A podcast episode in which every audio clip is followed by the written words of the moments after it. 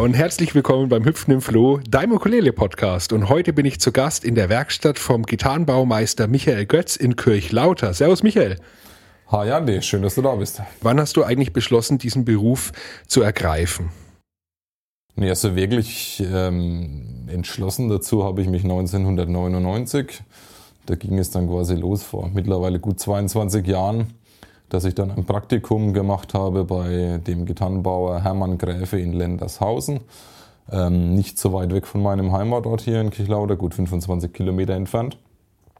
Und die Idee war einfach die, nach dem Abi und nach dem äh, Zivildienst ähm, nicht gleich was zu studieren was zu, äh, Theoretisches zu machen, sondern ich wollte einfach was Praktisches machen. Ich wollte am Ende des Tages auch sehen, was ich so gemacht habe. Und ähm, das war die Idee und das hat mir dermaßen gut gefallen und dann hatte ich einfach dann eruiert, welche Möglichkeiten es denn gäbe, den Beruf auf solide Füße zu stellen, sprich ausbildungstechnisch und dann natürlich auch ähm, zukunftsträchtig zu gestalten, sodass man dann daraus auch einen Schuh wird machen können und richtig los ging das dann eben 1999 mit dem Praktikum, 2000 dann weiter mit dem Studium in Magnerkirchen. Ich habe quasi Zupfinstrumentenbau studiert an der ähm, Fachhochschule dort, angeschlossen an die FH in Zwickau und extern dann ähm, den Gesellenbrief gemacht und zum Diplom 2004 dann auch noch ähm, die, extern die Meisterprüfung gemacht.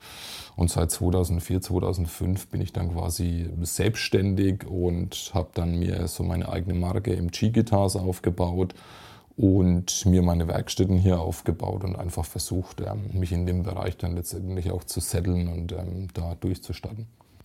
Du bist jetzt aber, hast aber klassischerweise mit Gitarren angefangen. Das ist korrekt. Also das ähm, Profil nennt sich ja Zupfinstrumentenbauer. Bei uns ist das natürlich ähm, sehr fokussiert auf die Gitarre in der Ausbildung, egal ähm, an welcher Einrichtung man das tut, ist es in der Regel erstmal so die klassische Gitarre, um die es geht, die ja natürlich jetzt von der Sache her sehr nahe an der Ukulele ist. Es sind Nylon-Instrumente, es sind ähm, äh, ganz normale gitarrenähnliche Instrumente, die sich natürlich jetzt, äh, was ähm, die Baukonstruktion angeht, auch nicht so gravierend unterscheiden. Und das ist richtig. Also es geht eigentlich, komme ich von der klassischen Gitarre, Flamenco-Gitarre, habe mich jetzt seit Jahren dann auch weiterentwickelt in Richtung Hawaii-Gitarre, habe aber auch vor allem in meinem Studium mich schon mit sehr vielen Ukulelen-ähnlichen Instrumenten beschäftigt, habe äh, meine Diplomarbeit über das venezolanische Quattro geschrieben. Das ist ein vierseitiges Instrument, das in Venezuela das Nationalinstrument schlechthin ist und war aus diesem Grund ähm, dort auch dann für 13 Monate insgesamt. Und ja, deswegen, also ich habe schon sehr lange mit Ukulelen-ähnlichen und mit, äh, sagen wir mal, kleinen exotischen Seiteninstrumenten zu tun und habe mich auch schon sehr professionell seit ja, gut 20 Jahren damit beschäftigt.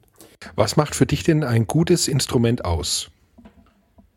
Als Gitarrenbauer mag ich das vielleicht etwas anders sehen als Spieler. Für mich hat das einfach mit ähm, einer individuellen Bauweise zu tun. Für mich hat das jetzt konkret in meinem Arbeitsalltag auch damit zu tun, dass die Liebe zu dem Handwerk und auch zu dem Werkstoff Holz im fertigen Instrument zum Ausdruck gebracht wird und dass man auch ähm, Hölzer verwendet, die jetzt nicht ähm, die Stereotypen des Instrumentenbaus darstellen, sondern Hölzer zu verwenden, die regional sind, die einem auch die Möglichkeiten geben, individuell zu sein. Also mein Instrumentenbau ist sehr stark dadurch geprägt, dass ich ähm, das sehr traditionell betreibe, aber natürlich auch mit diesem äh, Anspruch gespickt, das ähm, bei aller Tradition auch individuell zu machen und ähm, auch recht natürlich und nachhaltig. Und deswegen finden in meiner Werkstatt sehr, sehr viele Hölzer Verwendung, die andere Gitarrenbauer kaum bis gar nicht verwenden. Und ich bin eigentlich immer wieder auf der Suche nach neuen Dingen und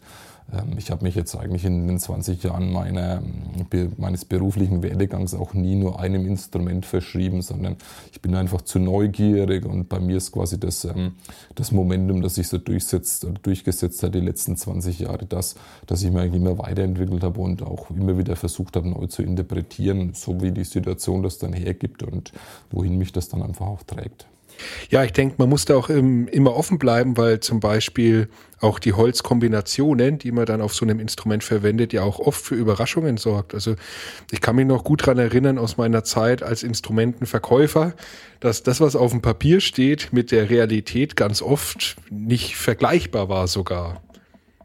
Ja, das hast du absolut richtig gesagt und ähm, das ist ja auch gerade in diesem Bereich, in dem es sehr stark um Psychoakustik geht, in dem ja auch ähm, viel beworben wird.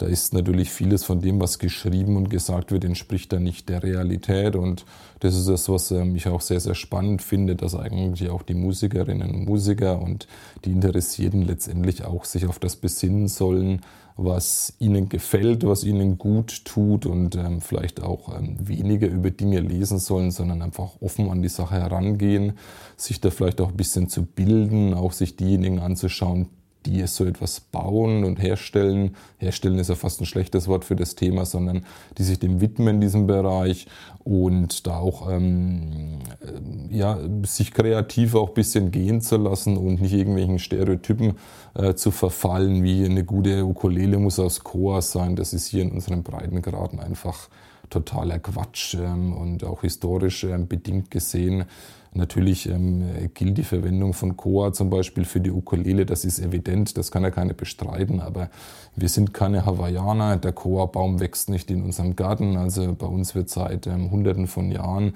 angefangen von den Renaissance-Lauten über dann die Barockgitarren und so weiter, werden bei uns Fichtendecken verwendet und ähm, da halte ich es für ziemlich naheliegend. Naheliegend und vor allem auch einseitig ein bisschen ähm, dogmatisch, wenn man meint, eine gute Ukulele müsse eine Chordecke haben. Die meisten Chordecken, die verwendet werden, sind eigentlich vom Deckenholz her gar nicht für Decken von äh, Zupfinstrumenten geeignet, denn das Deckenholz äh, macht äh, sehr, sehr viel am Sound eines Instrumentes aus und da gibt es ganz besondere und sehr ähm, dezidierte Ansprüche, die man haben muss und ähm, vieles von dem Chorholz, das heutzutage auch sehr, sehr teuer gehandelt wird, wird diesen Ansprüchen eigentlich nicht gerecht. Und das manifestiert sich letztendlich dann auch in fertigen, teuren äh, Vollchor-Instrumenten, die mitunter sehr schön klingen, oftmals aber den Preis nicht widerspiegeln, den man dafür bezahlen muss. Mhm. Also das heißt, man, ja, man bezahlt da, wie es halt so oft ist, entweder, ich will jetzt nicht unbedingt sagen Namen, aber eine gewisse Vorstellung von dem, was man da erwartet, aber die wird dann oft eigentlich so gar nicht erfüllt. Genau so ist es. Und äh, man muss halt einfach vielleicht auch ehrlich zu sich selbst sein. Das ist jetzt nicht nur auf den Instrumentenbauer oder auf den Musiker oder die Musikerin bezogen, sondern man sollte immer versuchen abzugleichen mit den Möglichkeiten, die man hat ob ähm, das, was einem vielleicht auch manchmal eingeredet wird von einer gewissen Werbung auch, ob sich das dann widerspiegelt in der Qualität eines Instrumentes. Und da möchte ich natürlich als individueller äh, Gitarrenbauer, der auch ausbildet, der, der jetzt hier im Moment zu zweit in seinem Betrieb arbeitet mit einem fast fertigen Azubi, mit dem David, da möchte ich natürlich auch darauf hinweisen. Also das, das hat viel mehr mit dem Typen zu tun, mit der Einstellung, auch mit der Lagerung der Hölzer, mit der Erfahrung eines Instrumentenbauers und ähm, nicht mit einem bestimmten Baum oder gewissen Baumart. Also das ist ähm ja, das kann ich also so auch aus meiner eigenen Erfahrung wirklich nur bestätigen. Gerade im hochpreisigen oder hochqualit im qualitativ hochwertigen Segment war es eigentlich zu 90 Prozent so, dass die Kunden, die damals bei mir im Laden waren, nicht mit dem Instrument rausgegangen sind, das sie eigentlich auf dem Zettel hatten, sondern sich selbst, wenn sie sich darauf eingelassen haben, oft überrascht waren, auch von der eigenen Einschätzung her, was ihnen dann eigentlich wirklich gut gefällt oder was sie auch wirklich für als, ja, für sich passender äh, betrachten. Also ich denke, es ist auf jeden Fall sinnvoll, sich zwar mit den Sachen zu beschäftigen, aber wie du schon gesagt hast, nicht alle Aussagen als in Stein gemeißelt zu sehen. Jetzt gerade wenn wir mal zu dem Thema kommen, die Klangeigenschaften, die bestimmten Hölzern zugesprochen werden. Wie würdest du denn so eine, oder erklär doch mal den Hörerinnen und Hörern da draußen, wie würdest du denn so eine Ukulele jetzt, aus welchen Hölzern würdest du die denn zusammenbauen?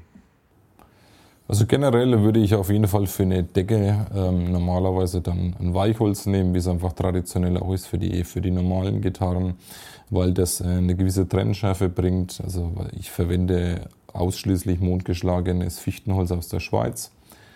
Ähm, einfach schon aus dem Grund, weil ich weiß, dass dort keine Flächenrodung betrieben wird, dass man sich mit dem Ernten der Bäume und auch mit, dem, mit der sinnvollen Forstwirtschaft beschäftigt.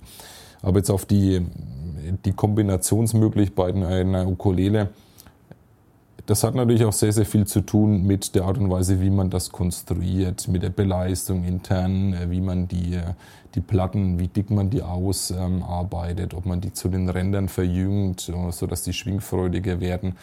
Ähm, es hat oft mehr auch mit zu tun, wie man Holz lagert, vor allem wie Holz auch geschnitten wird und ähm, welchen Tepton dieses Holz hat. Tepton bezeichnet quasi, wenn man die, die Holzplatten anschlägt, haben die einen eigenen Ton. Und da merkt man relativ schnell, welche Instrumente hell klingen oder ähm, auch Sustain haben oder frei schwingen. Und da ist die Art und Weise, wie das geschnitten wird, also dieser radiale Schnitt, dass man stehende Jahre in dem Brett hat, das ist sehr wichtig, dass das dann auch ähm, luftgetrocknet ist, sodass die Spannungen auch ähm, gar nicht erst entstehen in dem Holz, die dann letztendlich, wenn das verbaut ist, dann auch dazu führen, dass die Schwingungsfreudigkeit gemindert ist. Insofern auch da würde ich sagen, das nicht so dogmatisch zu sehen. Ich würde sagen, als Kunde ist es eigentlich erstmal völlig egal, aus welchem Holz das gebaut ist, sondern man soll es in die Hand nehmen und dann einfach mal sich überlegen, ob einen das anspricht. Vor allem ist es ja auch so, dass da bei, dass da bei dieser akustischen Empfindung sehr viele psychoakustische Faktoren auch mit hineinspielen. Deswegen funktioniert dieser Bereich der Werbung ja auch, weil man mit gewissen Namen oder mit gewissen Attitüden dann natürlich auch ähm, gewisses Klangpotenzial verbindet.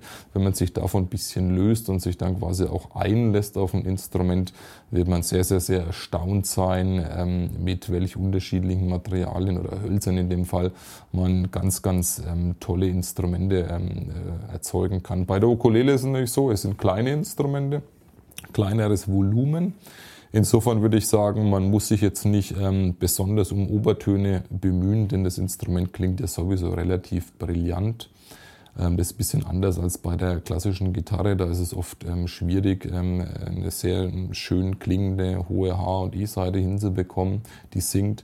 Bei der Ukulele ist es ein bisschen anders, weil die kleine Box ja doch relativ eher äh, die Obertöne projiziert.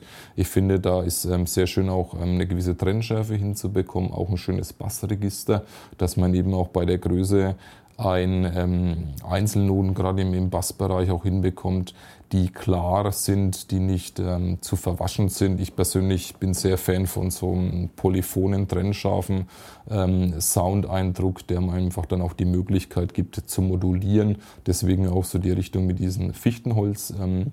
Ähm, da habe ich sehr, sehr gute Erfahrungen eben auch und bin auf dieses Material eingeschossen. Und ansonsten würde ich sagen, gibt es ganz, ganz tolle Hölzer, regionale Hölzer. Nussbaum zum Beispiel klingt hervorragend. Was ich seit Jahren verwende, ist Eibe. Eibe war in der Renaissance das gefragte Holz für die Muscheln von Renaissance-Lauten über Jahrhunderte hinweg. Leider sind die Bestände so geschrumpft, dass man das fast nicht mehr bekommt. Ich habe für meine Ukulelen und Gitarren das Holz und ähm, es gibt aber auch amerikanische Kirsche, die hervorragend klingt. Ich habe sehr schöne Instrumente natürlich aus altbekannten Hölzern, auch wie Ahorn gebaut. Ähm, verwende natürlich aber auch Chor, ich verwende Mahagoni. Also ich habe, glaube ich, hier mittlerweile 80 bis 100 verschiedene Hölzer, aus denen ich Instrumente bauen kann. Jetzt ist ja wirklich, jetzt hat man auch schon rausgehört, durch diese ganzen Faktoren, die beim, beim, bei der Verarbeitung eine Rolle spielen, die Beleistung, die Dicke der Hölzer und vor allem ein Punkt möchte ich mal wenig greifbarer für die Hörer und Hörerinnen da draußen machen. Und zwar ist es der Punkt der Ablagerung der Hölzer, weil es ist ja wirklich, wie du es gesagt hast, Fichte ist, ist ja noch lange nicht, also nicht jedes Fichtenholz klingt gleich. Und einer der größten Punkte, bevor du es überhaupt erstmal in die Hand bekommst, ist ja, ähm, wie lange ist es abgelagert, unter welchen Bedingungen ist es gelagert worden, wie hoch ist der Feuchtigkeitshaushalt noch in dem, in dem Holz. Sag doch da mal mit ein, zwei Sätzen, um, damit die, damit die Leute da draußen das so ein bisschen besser nachvollziehen können, warum das so wichtig ist und äh, wie man das ganz grob zusammenfassen kann, dieses Thema von den abgelagerten Hölzern. Es geht bei den abgelagerten Hölzern letztendlich am Ende des Tages darum, einerseits Spannungen gar nicht entstehen zu lassen durch das Trocknen. Das passiert natürlich. Ich meine, das geschnittene und am Schluss verwendete Stück Holz ähm, äh, stellt sich anders dar als dieses gleiche Stück Holz im Baum. Und ähm, deswegen ist dieser Radialschnitt auch so wichtig, dass man gleichmäßig stehende Jahre hat. Das heißt, dieses Quell- und Schwindverhalten und das sich werfen wollen des Holzes wird dadurch minimiert. Der Hersteller Florinet, von dem ich ähm, sehr vieles von meinen Tonhölzern bekomme in der Schweiz, der ähm, verschreibt sich auch dem Thema Mondholz geschlagen. Das heißt. Ähm, das ist ein Begriff, der vorhin schon gefallen ist, ja. Das ist gut, wenn du das auch noch erklärst.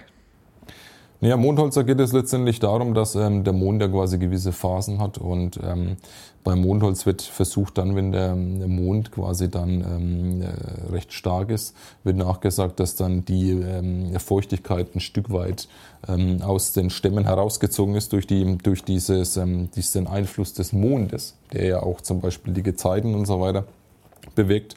Also diese, der, der, Einfluss des Mondes zum Beispiel auf, auf, auf, auf, ähm, auf uns Menschen auch und ähm, auf ähm, gewisse Naturphänomene, der ist ja evident. Und man versucht dann quasi das ähm, Holz dann auch in diesen Phasen zu schlagen. Also es ist dann, dass auch weniger Feuchtigkeit drin ist und das dann auch ähm, von Haus aus gleichmäßiger ähm, und natürlicher trocknen kann. Und dann ist natürlich da einfach der, der Fakt, dass dieses Holz wird nicht geschnitten, es wird erstmal gespalten. Das muss man sich vorstellen, so eine runde Scheibe, die man hat. Und dann werden das so Tortenstücke quasi gespalten. Das ist, ähm, man, äh, das Holz wird quasi anhand der, des natürlichen Spalt, des sich spalten wollens des, äh, des Stammes, wird es dann verwendet. Und das ist ein ganz, ganz großer Vorteil. Da verliert man mehr Holz. Also man, äh, wenn man es anders einschneiden würde, könnte man mehr Holz aus diesen Stämmen gewinnen, aber es wäre eben qualitativ schlechter. Und dann ist natürlich die Lagerung, also dass das Holz trocken gelagert wird, aber eben auch nicht zu schnell, dass es sich langsam äh, ähm, akklimatisieren kann. Und ähm, bei diesem Holzlieferanten in der Schweiz ist es so, dass das Holz, wenn ich das kaufe, schon mindestens zwei, drei Jahre ähm, bei denen professionell gelagert wurde an der frischen Luft. Das wird dann umgesetzt und so weiter. Also es wird nicht geschlagen, eingesägt und landet dann gleich im Trocknungsraum. Viele Hölzer heutzutage werden das wird unter dem Begriff ähm, KD, das steht im Amerikanischen für Killendroid, verkauft. Das sind quasi kammergetrocknete Hölzer. Also wenn man das meiste Schnittholz, das man kauft bei irgendwelchen ähm, Holzhändlern, das ist ähm, Killendroid, also sprich ähm, die Bäume werden geschlagen, werden kurze Zeit später dann in sogenannten Trocknungskammern getrocknet. Und, ähm, um eben diesen Lagerungs- oder Trocknungsprozess zu beschleunigen? Genau, das ist der Punkt. Also bei vielen Schreinern ist es heutzutage auch so, dass die, ähm, oder bei den allermeisten, dass sie anders als noch vor 50 oder 100 Jahren eben nicht mehr um ein, äh, also ein, ein, ähm, über ein großes Holzlager verfügen, sondern das wird wie in allen anderen Dingen outgesourced. Das heißt, der Holzlieferant äh, liefert letztendlich mehr oder weniger just in time das Holz, das man äh, dann verbauen möchte. Das ist alles nett gedacht, aber letztendlich geht es da dann schon mit den Kompromissen los. Und ich meine, ein Blick in mein Holzlager zeigt, dass da relativ viele Werte auch ähm, herumliegen und vor allem, dass auch ähm, dieses Holz, das ich verwende, mittlerweile sind die meisten Hölzer, die ich verwende, 15 bis 20 ähm, Jahre alt. Vieles habe ich schon am Anfang meiner ähm, beruflichen Laufbahn auch eingekauft. Ich kaufe ständig nach und das ist dann eben dann der Vorteil, der sich mit den Jahren ergibt, dass man natürlich ein sehr, sehr gutes Holzlager hat und da dann auch aus dem Vollen schöpfen kann.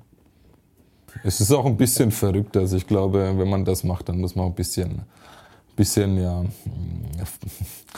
bisschen verrückt sein und äh, da fließt natürlich viel Geld, viel Know-how, viel Zeit rein, gerade jetzt mit diesen äh, Obsthölzern und einheimischen Hölzern. Da kaufe ich zum Teil auch ganze Stämme, lasse mir die selbst sägen. Da habe ich natürlich auch schon äh, mein Lehrgeld bezahlt, aber letztendlich natürlich auch wunderschöne Hölzer dann für mich äh, und für meine Kunden ja in letzter Konsequenz auch gewinnen können, die ja dann natürlich meine Instrumente auch ähm, individuell werden lassen. Also da ist ja immer auch, wenn ich mir das so anhöre, ist da ja auch immer auch ein wirtschaftliches Risiko dabei. Ne? Du musst ja in die Zukunft investieren. Und es kann ja auch durchaus passieren, dass zum Beispiel, es könnte ja zum Beispiel passieren, dass, dass ähm, ein Holz aus der Mode kommt, jetzt mal so ganz blöd gesagt. Ne? Dass zum Beispiel auch auf einmal die Nachfrage zu bestimmten Hölzern dann runtergeht oder dass es vielleicht auch Beschränkungen gibt. Das haben wir in der Vergangenheit ja auch schon öfters erlebt. Beschränkungen gibt, dass äh, Hölzer gehandelt werden. Äh, also das ist schon mit einem bestimmten unternehmerischen Risiko ähm, äh, begleitet. Definitiv. Also ich meine, ganz krass hat man das gesehen an dem ähm, ganz tollen, fantastischen Holz des Rio Palisanders, auch der ähm, endemischen ähm, vier Mahagoni-Spezies, die es gab und ähm, die natürlich dann auch ein Stück weit verboten wurden. Gerade bei dem Rio Palisander war ja vor Jahren dann die, die ganz große Diskussion und ich habe das auch bei mir gemerkt. Ich bin natürlich als junger Kollege, hatte ich jetzt, ähm, ich muss sagen, in, an dieser Stelle fast glücklicherweise ähm, kein Rio Palisander und weil ähm, äh, ich auch schon keine Zertifizierungen dafür bekam und auch kein Holz hatte. Für alle ältere Kollegen ist das ein Thema. Also ich kenne zum Beispiel ähm, Gitarrenbauer aus Magnerkirchen, die im Rahmen meines Studiums dort auch ähm, unterrichtet haben, die zum Teil schon in der dritten oder vierten Generation Instrumentenbauer sind, die über riesige Holzlager auch verfügen und da war es zum Teil Usus, dass der Opa für die Enkel dann das Holz eingekauft hat dass die aus dem Vollen schöpfen können.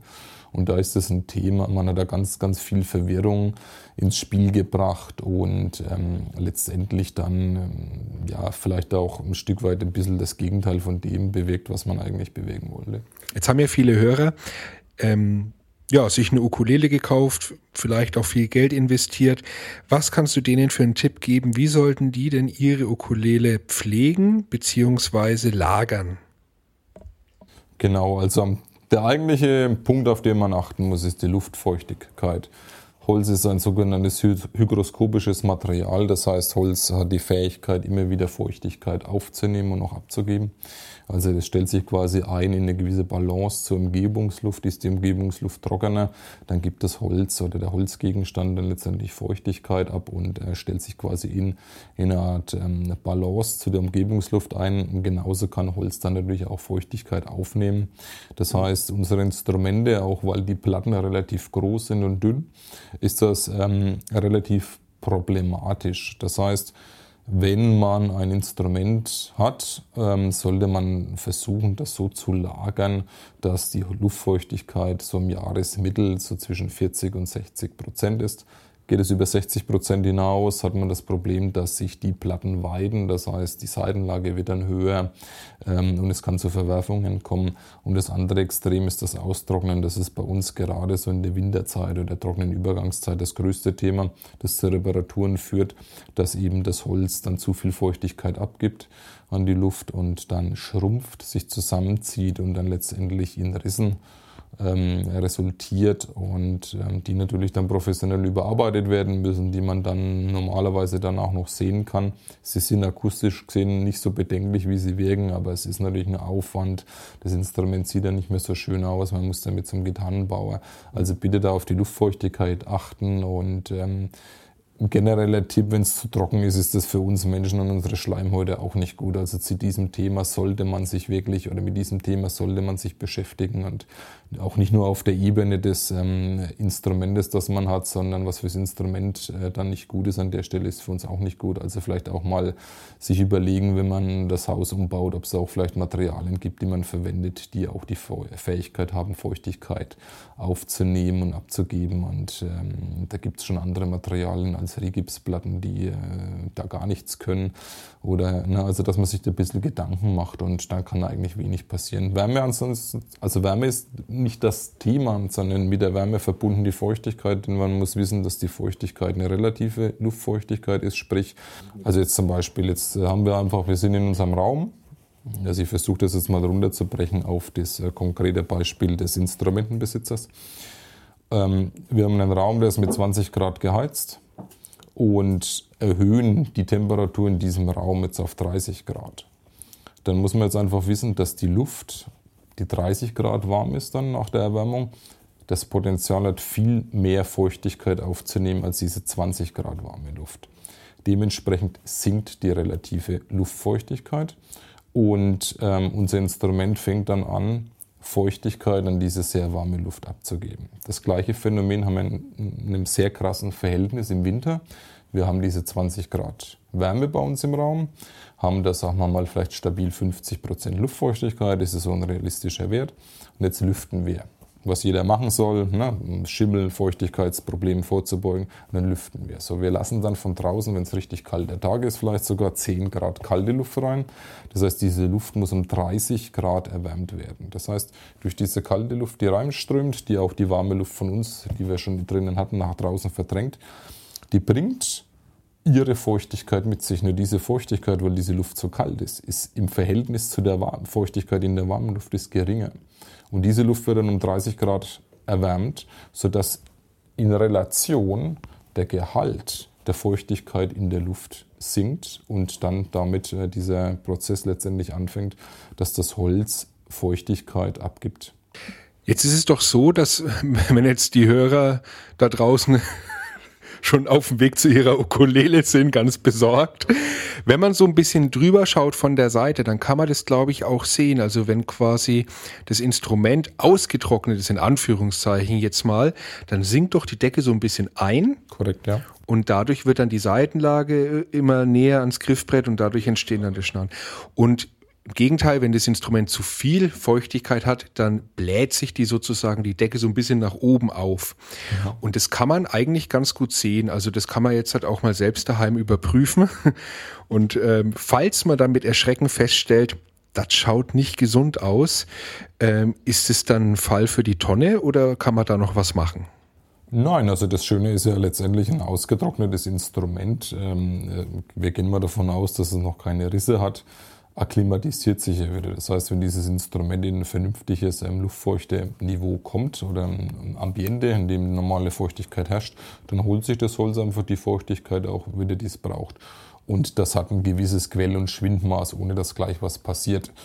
Ich sehe das in der Regel oft bei Instrumenten, bei denen die Lackoberflächen dann auch etwas wellig sind. Ähm, da ist es dann oft so, dass er die jetzt zum Beispiel, wenn wir eine Fichtendecke haben, da haben wir die relativ harten Spätholzjahrringe, die im Herbst gebildet werden, bevor der, bevor der Winter kommt.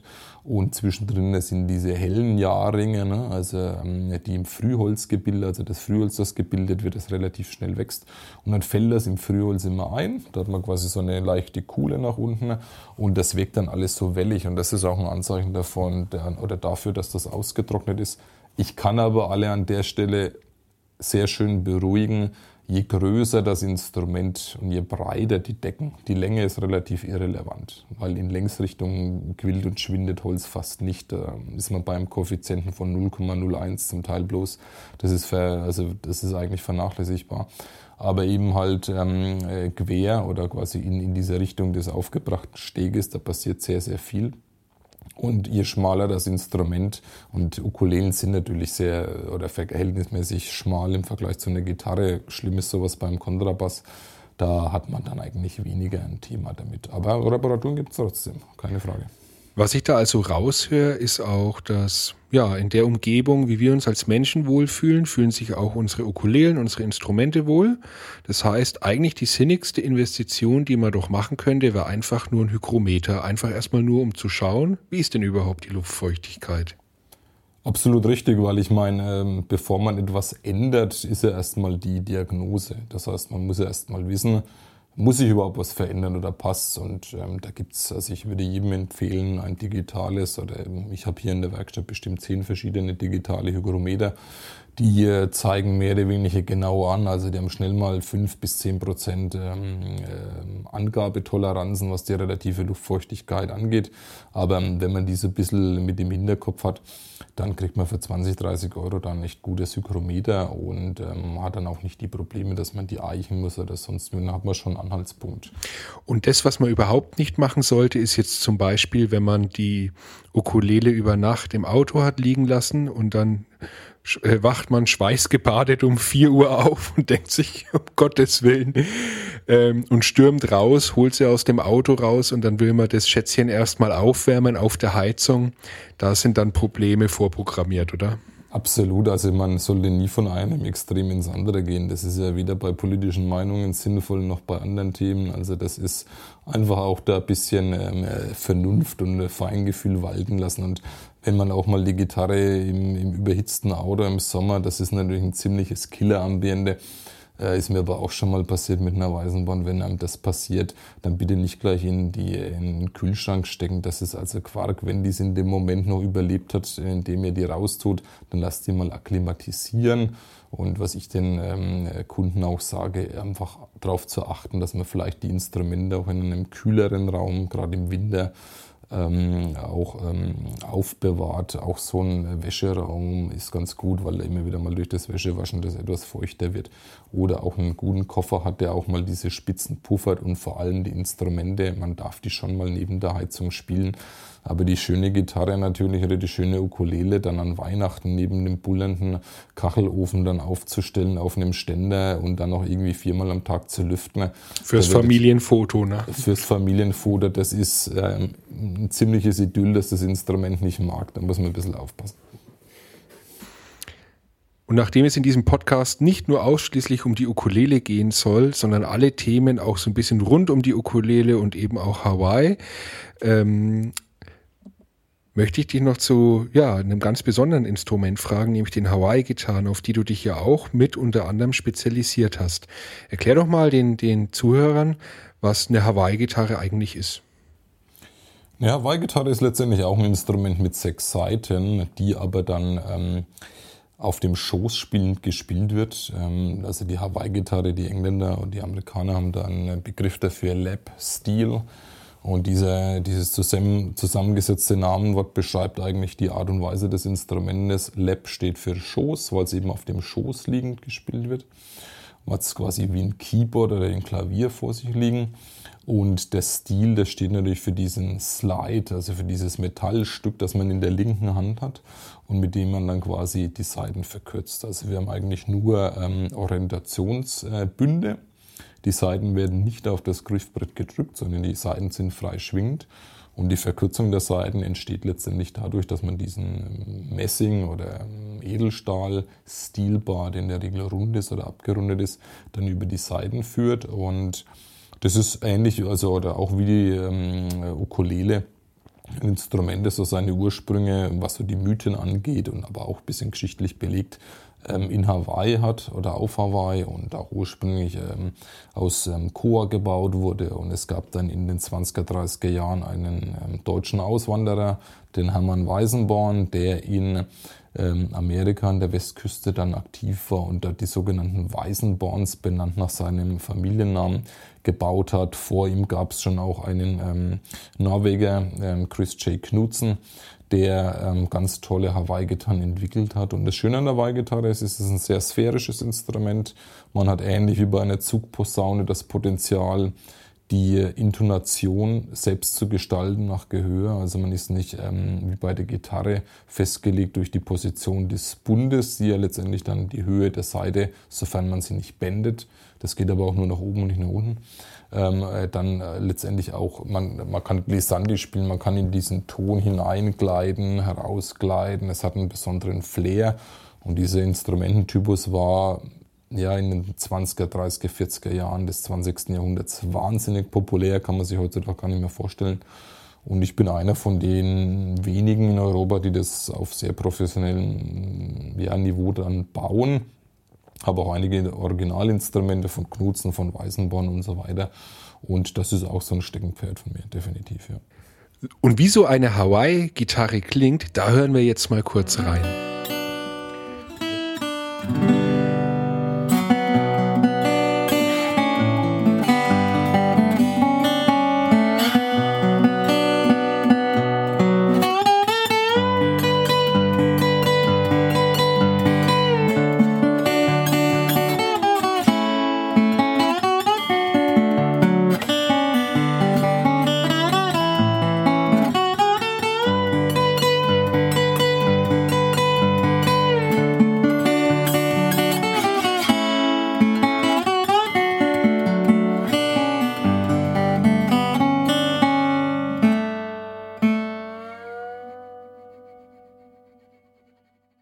Zum Abschluss, äh, wie, wo können sich denn im Internet die Leute über dich erkundigen? Wie ist denn deine Homepage?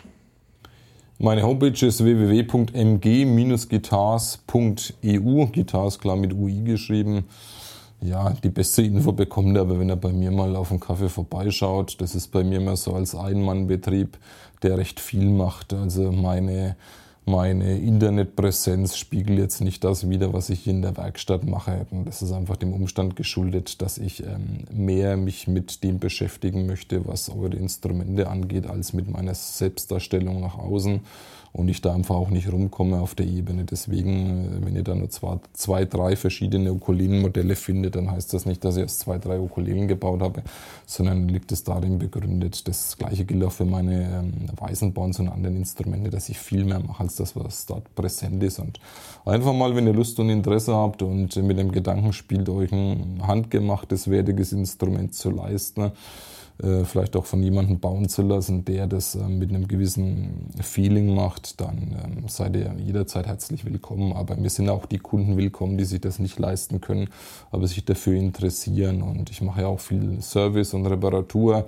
Bin zum Beispiel als Gitarrenbaumeister auch für die Firma ProAde tätig, die die ganzen Flight-Ukulelen zum Beispiel im Portfolio hat. Also ich ähm, bin auch jemand, der an ähm, Mittelklasse-Instrumente jederzeit auch Hand anlegt und mich da sehr gut auskenne, was den Service angeht. Und mir ist jeder willkommen, der sich dafür interessiert. Du hast deine Werkstatt ja ungefähr eine halbe Stunde von Bamberg entfernt. Man kann dich aber auch noch in Persona auf einem von dir initiierten Workshop-Festival treffen. Korrekt, wir machen jetzt seit dieses Jahr, ich hoffe Corona macht uns keinen Strich durch die Rechnung. Letztes Jahr hat es noch geklappt, werden wir den neunten Hawaii-Gitarren-Workshop in, äh, im Schüttbau in Rügheim, das ist in der Nähe von Haßfurt, ähm, durchziehen und ich habe da immer professionelle Dozenten aus ähm, Spanien zum Beispiel, Fernando Perez, der einer der angesagtesten Hawaii-Gitarrenspieler ist. Also diejenigen, die sich für das Spielen dieses Instrumentes interessieren, die sind herzlich eingeladen. Das ist ein ganzes Wochenende immer ähm, Kost und Logis inkludiert und ähm, die Workshops, das ist eine sehr ähm, familiäre Atmosphäre und diejenigen, die sich einfach mal für das Spielen so eines geslideten Instrumentes interessieren, ist das eine tolle Möglichkeit, auch dort mal aufzuschlagen. Leihinstrumente gäbe es auch von mir dann gegen den Opulus und das ist aber alles überschaubar und ähm, ja, das ist, also macht Spaß und ist einfach mal eine andere Möglichkeit, mal einen anderen Stil von Seiteninstrument zu spielen, wie man es vielleicht kennt. Michael von MG Guitars, vielen herzlichen Dank für diesen Einblick. Ich habe auf jeden Fall wieder jede Menge dabei gelernt und ich denke, die Zuhörer auch. Ich wünsche dir weiterhin viel Erfolg äh, bei deinem Streben nach Instrumenten, die einfach die Menschen glücklich machen. Mach's gut und bis bald.